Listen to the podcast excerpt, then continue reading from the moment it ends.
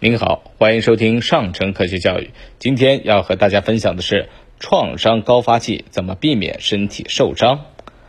立夏过后，创伤发生的几率开始大大提高，相比一年中的其他季节，夏天更容易发生创伤。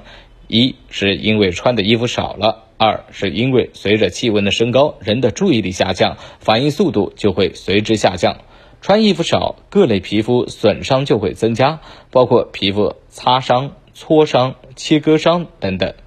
另外，因为注意力的下降，穿的又少，四肢骨折的概率也会增加。经常发生创伤的场合，一是劳动损伤。夏天在户外及室内散热不良的场所。发生劳动损伤的数量会明显的增多，主要原因是高温造成的人注意力下降，严重的甚至造成中暑，从而意识丧失。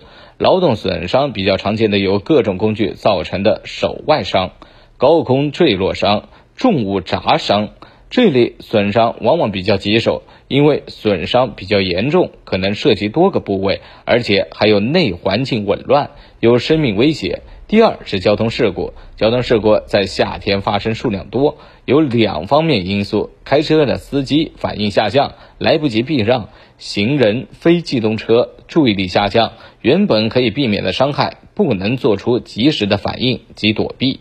那么，怎么样来预防夏季创伤的发生呢？第一，放慢步调。既然注意力下降了，那么动作就不要太快。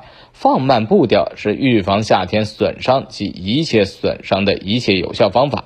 第二，注意防暑降温，所有工作场所应积极做好防暑降温工作，尤其是室外及高空作业，避免长时间高温作业，降温散热，补充盐水。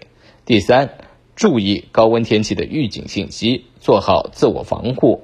第四。皮肤损伤应尽快处理。夏天温度高，细菌繁殖增快，一旦发生皮肤损伤，应尽快处理。但是也不用过分紧张，一般六小时之内都是来得及的。好的，今天的分享就到这儿，我们下期节目再见。